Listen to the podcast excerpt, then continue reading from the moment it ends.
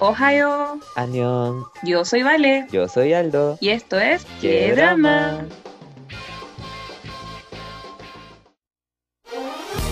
Bienvenidas y bienvenidos a todos y a todas a nuestro capítulo del podcast ¡Qué drama! Les habla su conductora favorita, Valentina, y me encuentro aquí con él. Aldo.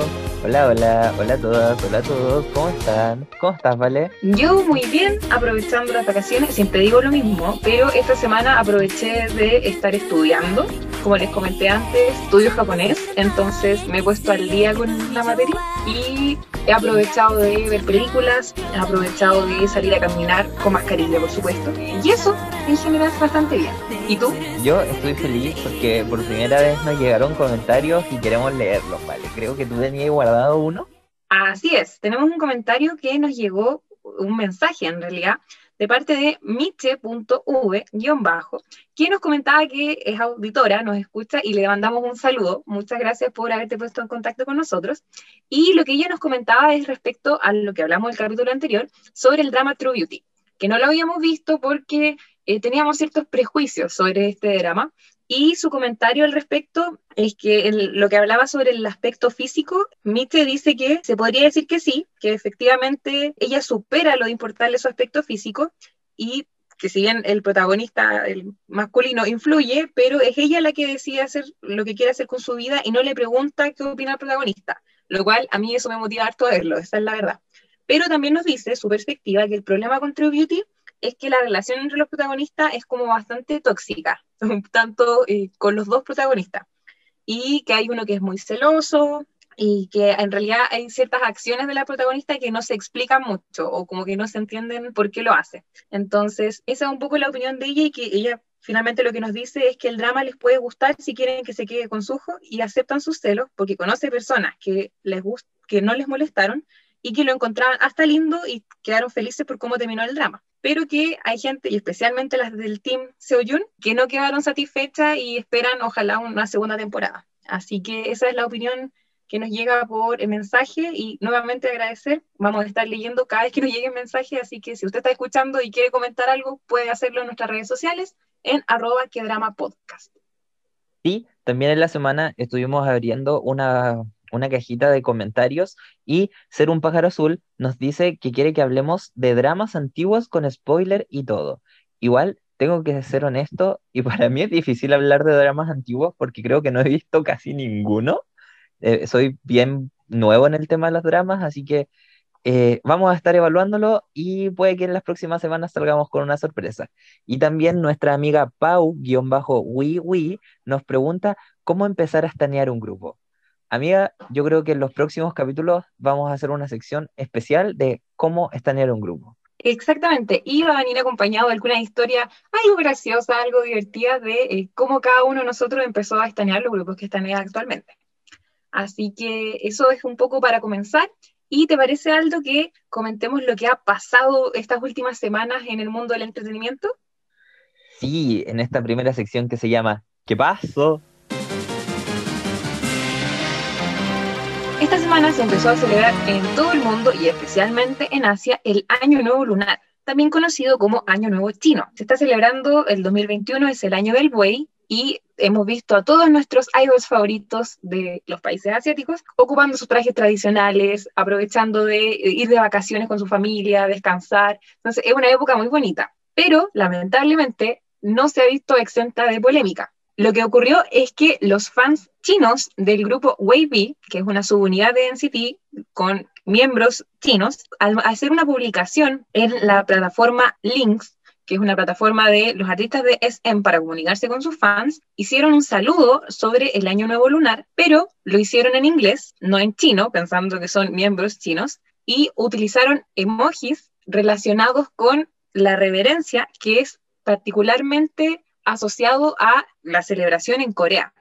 Entonces los fans chinos decían, ¿por qué si los integrantes son chinos, el grupo canta en chino, celebrarían el año nuevo haciendo referencia a cosas de Corea y lo escribirían en inglés, si todos los miembros hablan chino?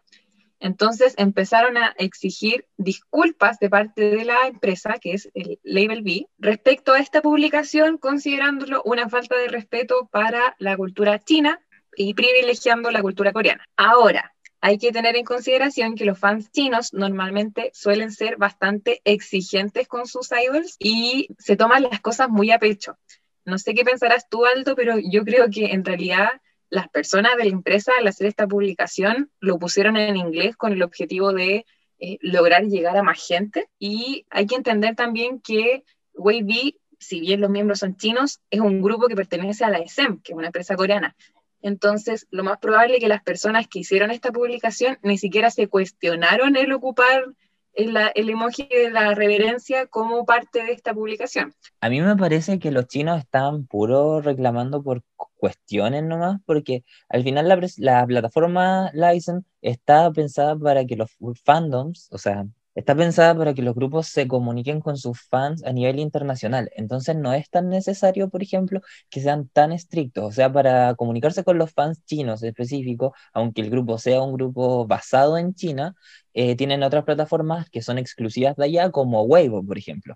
Entonces, siento que están como puro dando la hora. Ahora, si queremos hablar de una persona de nacionalidad china que no está dando la hora y se merece de verdad un aplauso, es Elki de CLC porque Elki por fin logró terminar su contrato con Cube Entertainment y dejó lamentablemente de ser miembro del grupo CLC. Ahora, esto es una victoria y una tristeza. Es algo bueno para ella porque todos sabemos el maltrato que ha tenido Cube con el grupo CLC, como literalmente las dejaron abandonadas en el sótano y ellas mismas tuvieron que gestionar su propio comeback.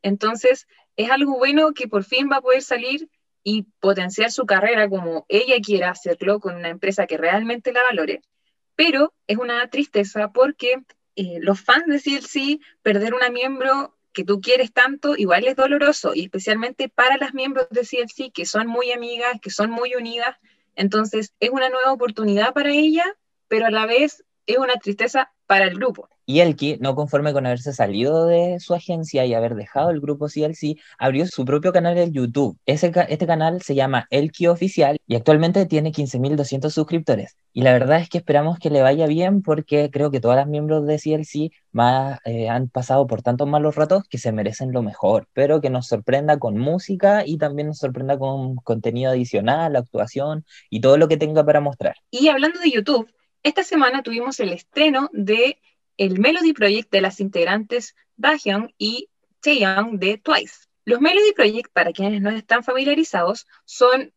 covers o canciones interpretadas por los miembros de Twice que no se lanzan para venderse, sino como regalo a los fans. Y la canción que se estrenó esta semana es un cover de la canción Switch to Me de Rain con JYP. La polémica que hubo sobre esta canción, más que la canción en sí misma, que es un cover, es en el video musical.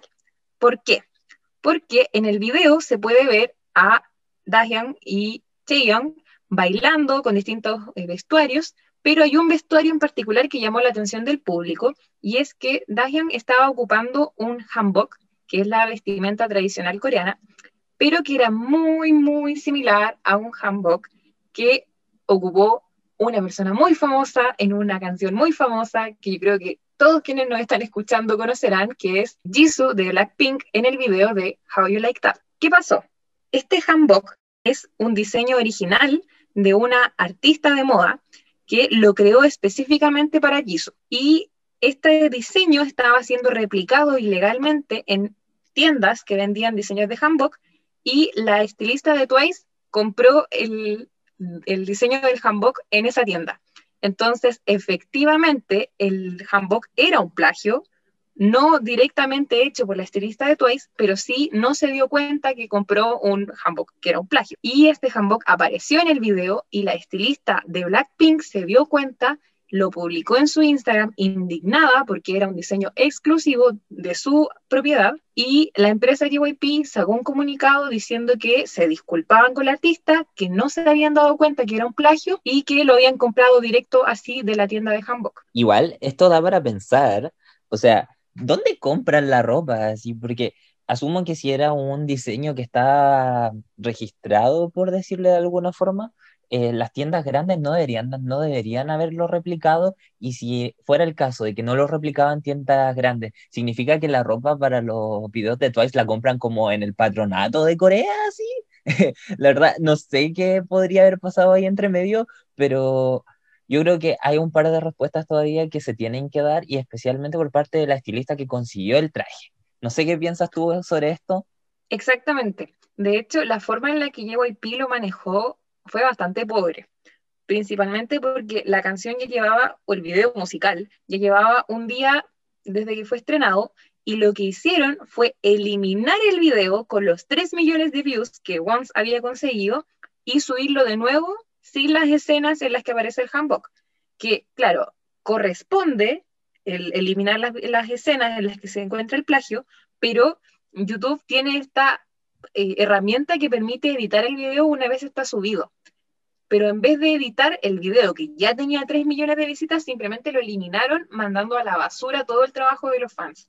Entonces, esto causó mucha indignación Aparte, hay una teoría conspirativa de parte de algunos ones, que en realidad yo no creo que sea verdad, pero sí es necesario mencionarla, es que JYP, la persona, no la empresa, iba a lanzar una canción con video musical el mismo 10 de febrero que salía Dahyun y Chaeyoung. Y hubo gente que decía que se eliminó el video por completo y se resubió para que no opacara la canción nueva de JYP. Ahora, yo creo que eso no tiene mucho sentido porque sería JYP disparándose en la pierna, porque ellos ganan dinero con estas reproducciones, entonces borrarlo ya fue un error. Pero sí creo que es muy necesario, y lo digo como, como fan de Twice, es necesario que dentro del fandom aprendamos a diferenciar JYP la persona y JYP la empresa, principalmente porque eh, hay mucha gente que cree que hasta el día de hoy JYP maneja la empresa cuando no es así. Él no es el CEO, él es el fundador.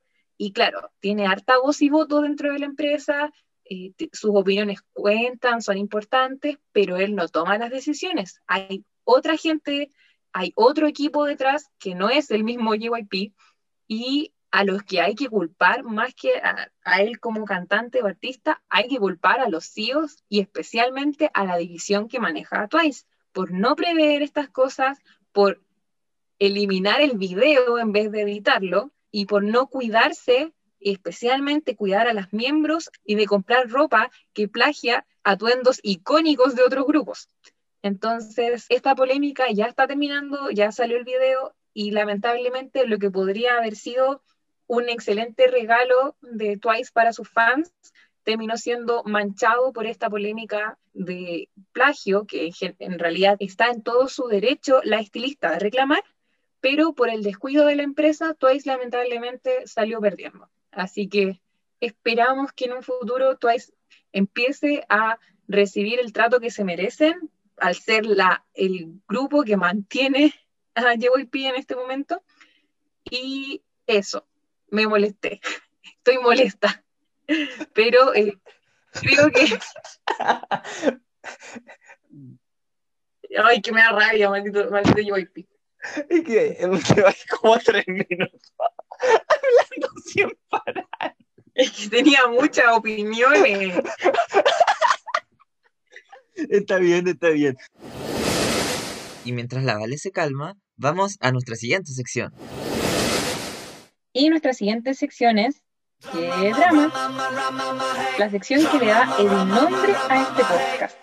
Y para las personas que no sabían, hace dos semanas en nuestro primer capítulo, la Vale me desafió a ver un drama que se llama Fight for My Way. Y ahora la Vale nos va a explicar de qué se trata este drama. Quiero avisar que van a haber spoilers en esta conversación, así que si no lo ha visto, sáltese hasta el minuto 26 con 20. Con amor, niñito. La historia de este drama sigue a cuatro protagonistas, dos principales y los dos secundarios, eh, que son parejas de amigos que se conocieron en la infancia y tenían varios sueños distintos de lo que querían hacer en su vida y se encuentran ahora ya en sus 20, casi 30 años y ninguno ha logrado lo que se había propuesto cuando era niño. Entonces, la serie se trata de eh, literalmente luchar por tu camino es decir, abrirse paso en una sociedad coreana en la cual suelen ser rechazados por no tener los mejores estudios o el mejor currículum, no les va bien o no logran cumplir los sueños que tenían y cómo ellos van desarrollándose. Ahora, está la pareja protagonista, que es la de el actor Park Soo-yeon con Kim Ji-won, que son los personajes Dong Man y Aera, y esa es la pareja principal. Ellos son amigos, ella siempre ha estado enamorada de él, pero él en general nunca la pescó.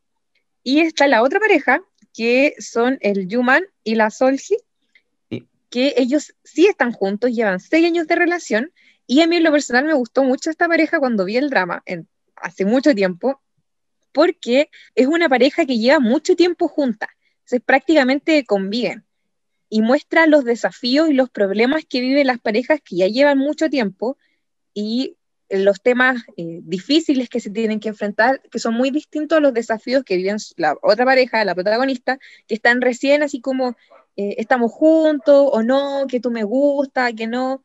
Entonces eh, se produce como un bonito contraste entre empezar una relación y llevar una relación duradera y los problemas que se presentan. Entonces, esa es un poco eh, la reseña sin spoilers. Ahora, el Aldo va directo a los spoilers. Ya, además de los cuatro protagonistas, tenemos hartos personajes que vale la pena destacar. Por ejemplo, tenemos a la Hieran, que es la ex del protagonista y también es la rival de Aira tanto en el amor como en el sueño que tiene ella de ser presentadora de televisión.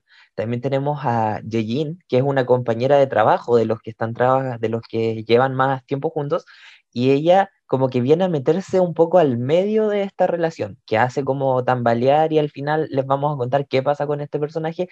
Y también tenemos otros personajes como la dueña del apartamento en el que viven los protagonistas, que después se revela como el, el gran plot twist del final de la serie. Y también tenemos al, bueno, al entrenador del protagonista, que es un personaje súper chistoso, la verdad, y al rival del protagonista, que es un luchador de una familia rica que en el pasado lo sobornó a él para que no le ganara una pelea a cambio de ayudar a su familia con un problema económico grave que tenía. Entonces, ahí tenemos un contexto, un panorama más general y el drama empieza cuando nos muestran en qué están los cuatro protagonistas ahora. Dogman, que soñaba con ser un luchador de taekwondo muy popular, terminó siendo exterminador de plagas, y Era, que quería ser presentador de televisión, terminó siendo recepcionista en una tienda de lujos. Solji, que nunca supe realmente qué quería hacer, era vendedora en una tienda que vendía cosas por teléfono, en un call center, y Human era gerente en esa misma tienda, bueno, subgerente en esa misma tienda. Y así es como nos muestran cómo los cuatro personajes parten eh, yéndoles relativamente mal en sus vidas y cómo van a avanzar hacia adelante. La verdad es que la evolución de los personajes de ahí hacia el final del drama me gustó bastante. Tengo algunos comentarios así como chiquititos que podríamos hacer, pero vamos repasando la historia. No vamos a contar todo el drama porque en realidad hay harto que decir en este capítulo y la idea es que no quede muy largo, pero lo que pasa principalmente es que ellos van enfrentándose a distintos desafíos. La pareja principal se enfrenta al desafío de personalmente cómo llevan su carrera, qué es lo que van a hacer. Los dos terminan renunciando a su trabajo actual en búsqueda de obtener el trabajo que quieren.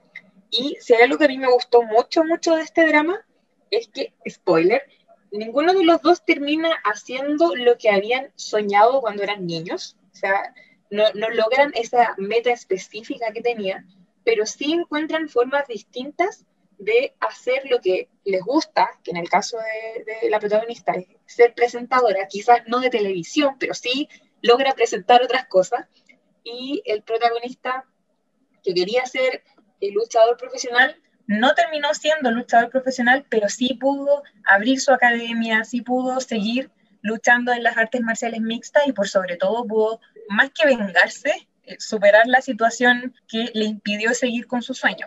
Y aparte lograron quedarse juntos como pareja y superar estos eh, miedos que tenían de estar el uno con el otro y, ser felices juntos. Entonces, en esa pareja específica siento que es muy gratificante el hecho que, si bien no lograron ser lo que querían ser cuando niños, la vida no siempre te permite hacer todo lo que tú querías hacer. Entonces, y no por eso ser una persona miserable o menos feliz, sino que uno puede buscar distintas formas de cumplir sus sueños y literalmente luchar por su camino. Así que en ese sentido a mí me gustó mucho el drama. Y aparte está la pareja secundaria, que yo los quiero mucho, porque eh, claro, ellos se enfrentan a los desafíos de ser una pareja a largo plazo, que no se ha casado, que eh, las expectativas que tiene el uno del otro, las cosas de las que están cansados, las actitudes, todo este tipo de cosas se enfrentan el uno con el otro, aparece, como ya dijo el Aldo, una, una tercera en discordia que eh, llega a revolver las cosas, a, cuestionarse eh, entre los protagonistas si la relación que tienen es lo que realmente quieren.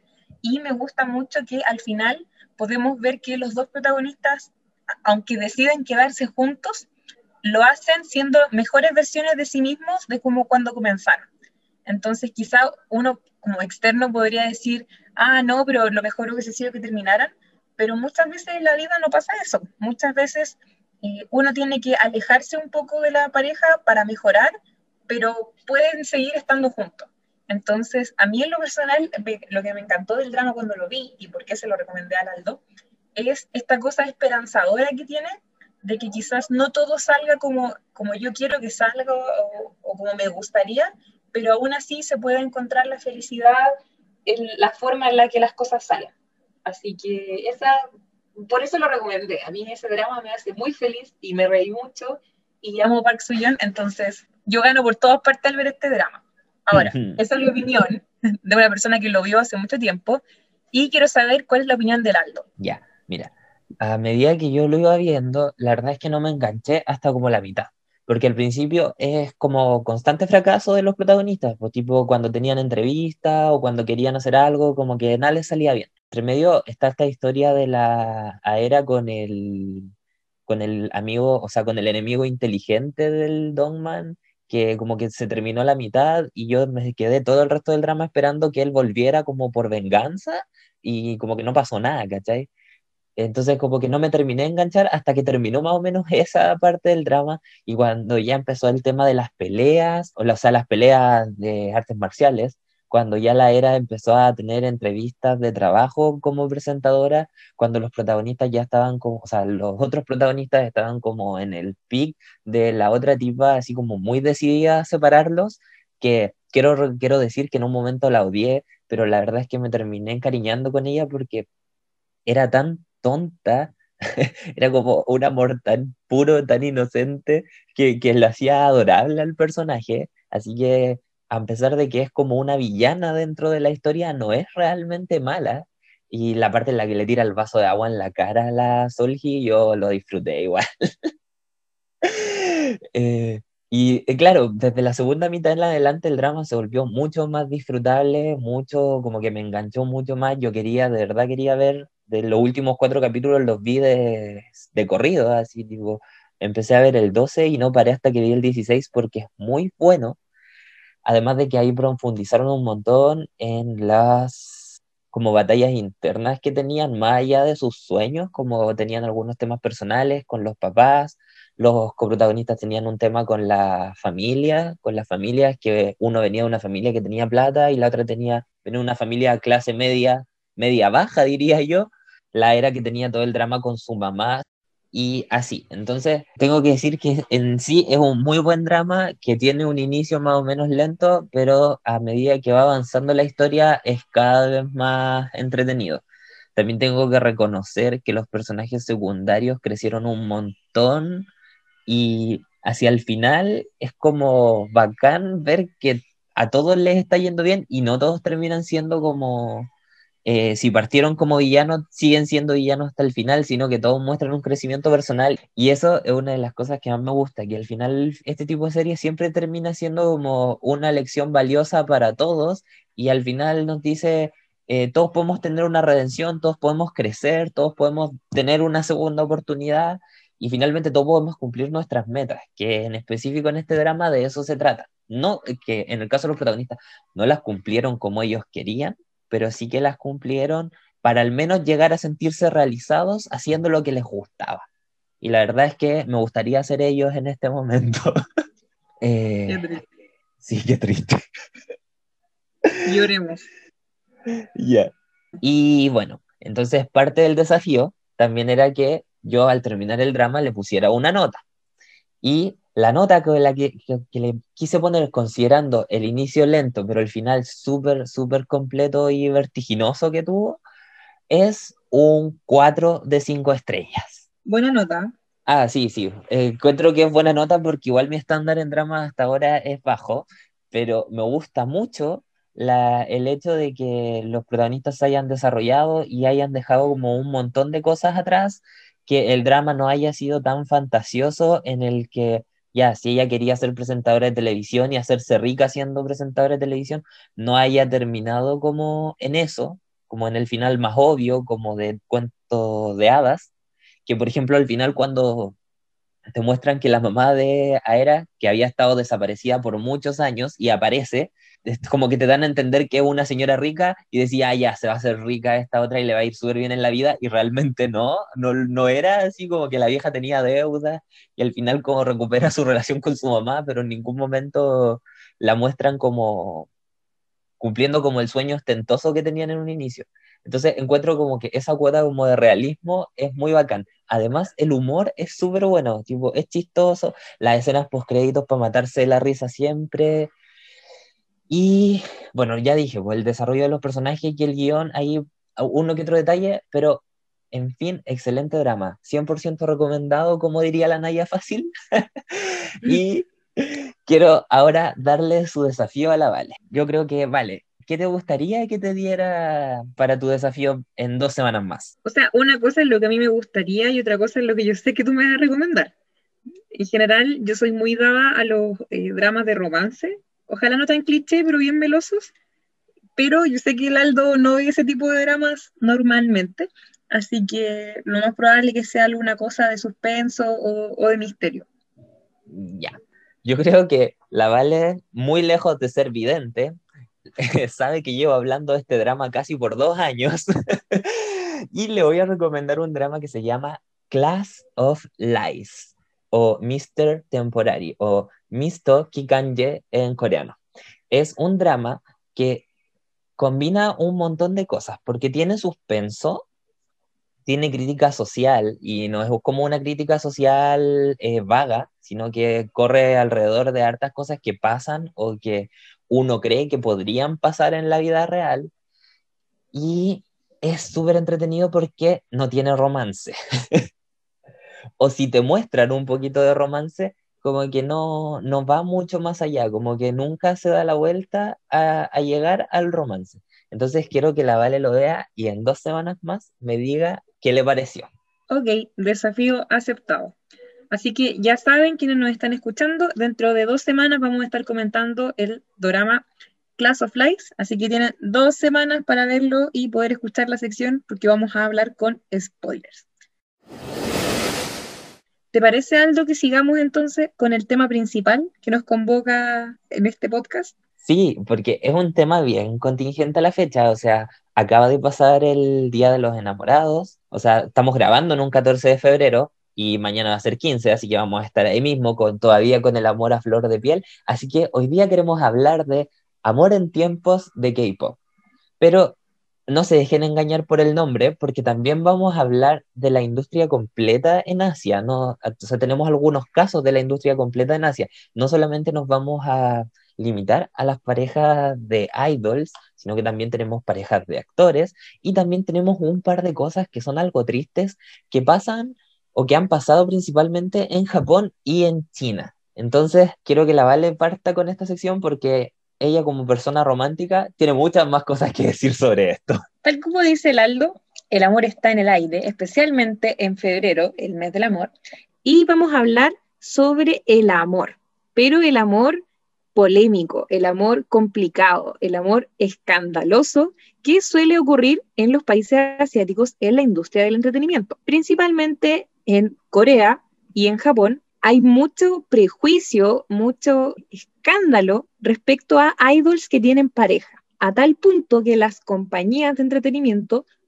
eh, principalmente en Corea, suelen ponerle una prohibición, ya sea de tres, de cinco años, a sus idols que tienen que firmar por contrato que no pueden tener pareja durante ese lapso de tiempo, mientras que en Japón y también en China es más estricto aún y ni siquiera se les acaba en algún momento el tema de no tener pareja. Mientras tú seas idol, no puedes tener pareja. Ahora, ¿por qué está tan mal visto o por qué existen estas prohibiciones? Principalmente hay que entender que la industria del entretenimiento idol en los países asiáticos funciona en base al fanatismo, pero es un fanatismo distinto al que existe acá en Occidente. Acá en Occidente los fans aman a su artista, lo siguen, lo apoyan, lo acompañan, pero existe una relación un poco más como de fanático y cantante. No hay una cercanía. Mientras que en Asia, la, la diferencia, porque se le dice idol al artista en vez de artista en sí mismo, es porque el idol se basa en esta idea de, entre comillas, cercanía con el fan. Especialmente en los fandoms asiáticos existe esta tendencia a que los fans crean realmente que están como en una relación con su idol. Entonces, la fidelidad del fandom se basa en esto. Los fans compran álbumes de forma masiva, apoyan monetariamente al idol porque realmente se sienten cercanos y existe como esta ilusión y las empresas sacan plata de esta ilusión y la aprovechan al máximo. Por lo que si un idol se revela que está en una relación, afecta mucho su imagen pública, eh, crea desconfianza y molestia en los fans, por lo que simplemente las empresas prefieren evitarlo y que no tengan citas o que si llegan a tener pareja, tiene que estar siempre en secreto. Entonces, existen muchos casos de parejas de idols que, eh, ya sea un idol con una persona normal o dos idols de distintos grupos o solistas, que al momento que se revela, porque jamás lo van a revelar ellos voluntariamente, que están saliendo, reciben críticas, reciben odio, son muy mal vistos. Hay gente que puede perder su carrera por estar en una relación, por estar enamorado de otra persona.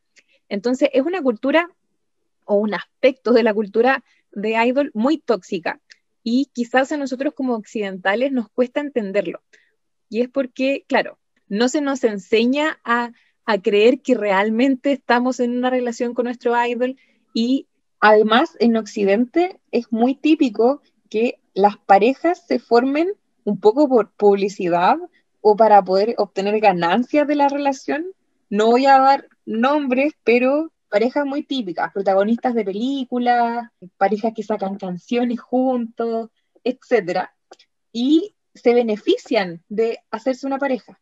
Mientras que en Asia pasa todo lo contrario. Si dos personas salen, se anuncia que son pareja, lo único que hacen es perjudicar a sus grupos. Por lo que esta gente, especialmente en Stan Twitter, que dice que cuando se anuncia una pareja, no, si lo hacen por publicidad, créanme, que no lo hacen por publicidad. A ningún idol le conviene que se revele que está en una relación.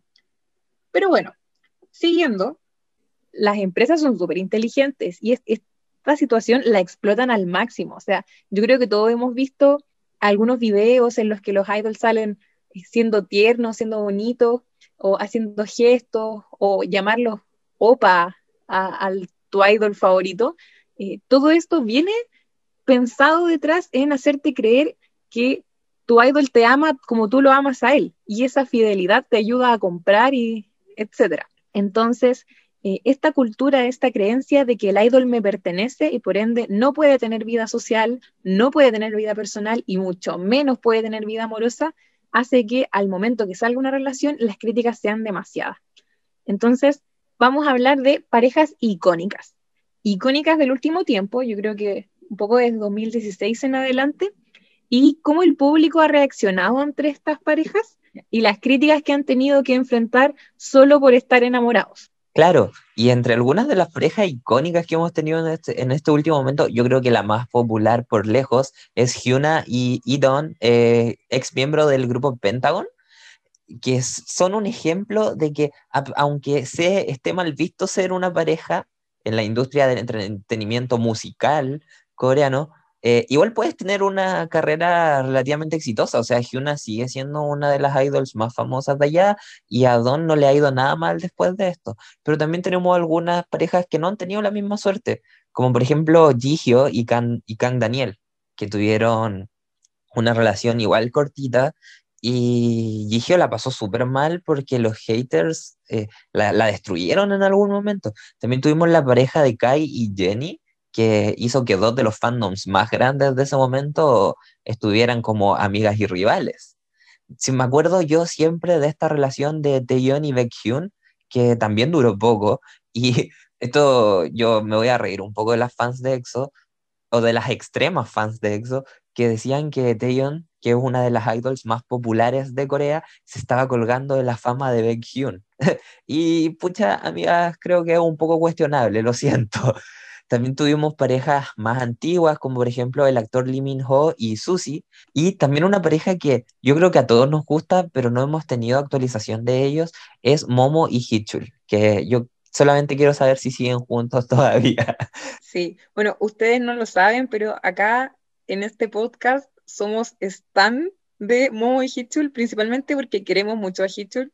Eh, no sé si el Aldo habrá sido stan de Super Junior alguna vez, pero eh, yo nunca lo fui, pero me encanta Hitchell, como que su personalidad, su buena onda, me encanta que esté con Momo, creo que eh, ojalá cásense, por favor. Pero como bien dice Aldo, no sabemos si están juntos todavía y esperamos que sí. Sí, o sea, yo nunca fui fan de Super Junior, así como ser fan de Super Junior, pero después de que los vi en el SM Town, eh, las canciones de ellos, además de que son súper pegajosas, son súper buenas, pero después de verlas en el SM Town igual es como Super Junior en el Cora, ¿cachai? Entonces, claro, me gustan, para me gusta que estén juntos, sus canciones son súper buenas, entonces, no, no están, pero sí me gustan bastante. Y pasemos a la siguiente, porque tenemos algunos casos igual medio graves de eh, idols que han tenido pareja. Principalmente, como decía el Aldo, nombró como varias parejas y no vamos a abordar la historia de cada una porque si no vamos a estar hasta mañana hablando, pero sí eh, creo que estas parejas son muy interesantes analizarlas para ver como las distintas reacciones que tiene el público cuando sale una pareja. Por ejemplo, Hyuna y Edaun, cuando salieron al público, ellos formaban parte de Triple H, que yo le digo Triple H porque español, eh, y cuando salieron, quedó la escoba, o sea, Cube negando a la pareja, ellos diciendo que sí a la pareja, hasta el punto que esa relación les costó, entre comillas, la carrera que llevaban en Cube, fueron expulsados de la empresa, y bueno, ahora ellos son felices y yo realmente creo que si ellos terminan, no voy a volver a creer en el amor porque realmente son como la pareja IT de Corea, pero la reacción que tiene la empresa ante esta situación fue al punto de expulsarlos. Entonces, y ahora que ellos tengan una nueva oportunidad, efectivamente permite y es muy bueno lo que ellos hacen de mostrar su relación al público y decir, sí, somos pareja, los idols tienen parejas, es algo normal, es algo sano que pase. Entonces, eh, en ese aspecto creo que ellos sí son una muy buena pareja y hay otras parejas como lo que pasó con eh, Kai y Jenny, que ellos fueron revelados a la fuerza en Año Nuevo por Dispatch y duraron muy poco, principalmente por las críticas, principalmente porque, como decía Aldo, los fans son muy grandes los grupos de fans y había mucha presión. Entonces, ese tipo de situaciones termina en que eh, inevitablemente los idols terminan separándose, ya sea por la presión social que existe para la pareja o porque, tal como terminaron Gigio y Kang Daniel, porque las agendas de cada artista no son compatibles y no se pueden ver, etc. Entonces, rara vez se revelan parejas de idols y cada vez que salen enfrentan críticas, enfrentan eh, presión social o al corto plazo no pueden seguir su relación porque eh, las agendas les impiden seguir. O sea, Entonces, tengo que decir algo con el tema de las agendas. Y es que yo creo que más que de verdad tener agendas muy apretadas, tiene que ver harto como con el manejo mediático de las agencias. Tipo, es más fácil decir que terminaron de mutuo acuerdo porque tenían agendas muy apretadas y que terminaron en buenos términos, a decir que lo más probable es que la pareja haya tenido un quiebre por la presión social que conlleva ser una pareja de idols con fans que se pelean entre ellos y que además te dan la espalda cuando tú estás ahí como en tu carrera. Entonces, no siempre me creo esa como excusa que ponen o esa razón que dan de por qué terminan las relaciones, pero sí que también igual es un buen control de daños cuando, lo, cuando las relaciones terminan y lo dicen de esa forma, porque así los fans también se quedan más tranquilos y se evitan al final más peleas de fans que son frígidas, sobre todo en Twitter. Sí, y yo creo que eso igual nos hace cuestionar un poco cuál es el rol que tiene una agencia en la relación de un idol, porque es muy curioso, hay hartos casos en los que, claro, sale el rumor de, ay, X e Y tienen una relación. Entonces se espera que las empresas saquen un comunicado confirmando o negando y siempre las empresas dicen, estamos consultando con el artista ah, para ver si esta información es verdadera. Muy típico. Y em, qué rol juegan las empresas que finalmente, claro, el idol es un trabajador, es un artista, pero la empresa tampoco es como, como la familia o los papás del artista para andar dando explicaciones o respuestas, pero sí se lo toman súper en serio y la gente se decepciona normalmente por las respuestas que da la empresa. Y suele pasar casos como algo muy mediático que pasó con Daisy de Momoland y Jung Hyung de Icon, en el cual, claro, sale el, rumor de que ellos son pareja, YG saca un comunicado negando que son pareja y Daisy dice que sí. La empresa de ella dice que efectivamente son pareja. Entonces, una empresa dice sí, son pareja y la otra empresa dice no, no son pareja. Entonces, ese tipo de situaciones, claro, uno a quién le cree, a, cuál empresa. Entonces, se producen ese tipo de cosas y sí creo que eh, algo que deberíamos cuestionarnos es como qué papel dejamos que tengan estas empresas eh, en lo que respecta a dar ese tipo de comunicados sobre la vida personal de los idols. Por ejemplo, hace un tiempo, ustedes saben que yo soy muy fan de Twice y creo que este capítulo lo he dejado muy, muy demostrado. eh, Young hace poco salió un rumor que ella tenía un novio que era mm, bastante mayor y que trabajaba como tatuador. Entonces, al tiro saltó todo el mundo a decir casi como es una mala influencia, eh, confirmen si realmente son están juntos. Y JYP sacó un comunicado que estábamos todos esperando y el comunicado dice, la empresa no tiene nada que comentar respecto a la vida personal del artista. Sí, Entonces casi fue como, lo está confirmando, lo está negando. Y claro, uno como fan que quiere saber prácticamente todo de la vida de su artista es frustrante, pero al mismo tiempo, y después cuando uno lo piensa mejor, es como, o sea, claro, es la mejor respuesta que pueden dar. O sea, ¿qué le importa a la gente si ella tiene o no tiene una relación? Mientras no afecte su trabajo en el grupo, ella puede hacer lo que quiera. Entonces, especialmente si la otra persona no es un idol, no es un artista eh, reconocido que salga a la tele, sino un artista un poco más como indie o underground, es lo correcto. Esa es la respuesta que debería tener una empresa que no se mete en los asuntos personales de sus trabajadores.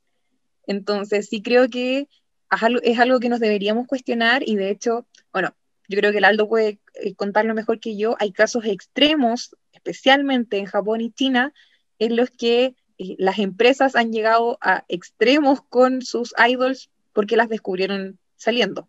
Bueno, antes de que pasemos a ese tema, yo quiero también acordarme esta anécdota de hace un par de años cuando un artista de YG tuvo, tuvo como rumores de citas y, el y la declaración de la empresa fue casi como decirle a la prensa como, oigan, métanse en sus asuntos, ¿qué les importa a ustedes lo que está haciendo en su vida personal?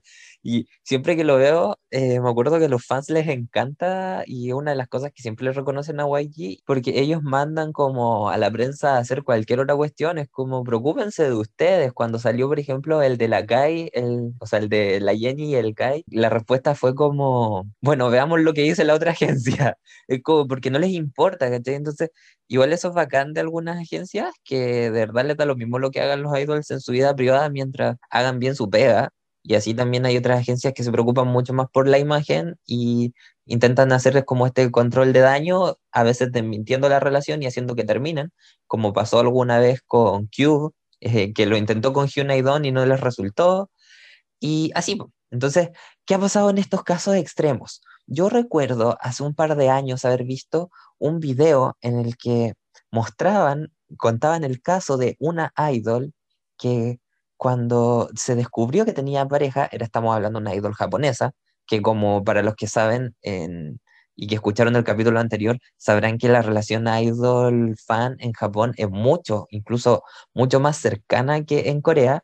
Allá la hicieron pebre cuando descubrieron que estaba, estaba pololeando. Entonces, lo que hicieron, o sea, lo que hizo ella, como, no sé, digo yo, una medida desesperada para, como para pedirle perdón a sus fans, fue que se rapó, se, se cortó el pelo al cero y subió un video con esa imagen toda demacrada, llorando, destruida la pobrecita, pidiéndole disculpas a sus fans porque se sentía horrible por estar poleando con una persona y al final es como, no debería alguien sentirse así de mal por tener pareja, independiente de cuál sea tu trabajo, ¿cachai? Entonces, ese tipo de cosas me parecen preocupantes y también creo que te hablé hace poco de una idol china que después de muchos meses que salieron sus rumores de citas y de que la sorprendieron en citas con alguien, eh, también tuvo que pedir disculpas y esa noticia creo que fue un poquito más grave. Exactamente, la miembro y center del grupo GNC 48 o 48 se vio en un escándalo de citas y esto yo lo encuentro muy brígido porque descubrieron que ella estaba saliendo con un chico porque sacó una foto en Navidad a una de estas eh, como pelotas que adornan el árbol y en el reflejo se veía que estaba con una persona. Y los fans hicieron zoom e identificaron, mira, debe ser un hombre. Y con eso empezaron los rumores. Entonces, y en el caso de ella, estuvo rogando perdón para sus fans por atreverse a tener una relación. De hecho, ella estaba estudiando en la universidad y ahora hace poco debido a este escándalo, fue apartada del grupo y ella hizo un compromiso, dejó la universidad, o sea, abandonó los estudios y dijo que iba a ser responsable y se iba a dedicar completamente a ser idol. Y eso significaba no tener novio y no estudiar en la universidad. Entonces, qué terrible que la gente, especialmente los, los idols, sientan que le deben su vida privada a sus fans, cuando en realidad no debería ser así. Y es muy triste porque, como comenté anteriormente, principalmente en grupos chinos y grupos japoneses, la, esta prohibición a tener pareja no se acaba nunca. Hasta que se gradúan de sus grupos o dejan por completo la vida idol, mientras tú seas idol no puedes tener pareja.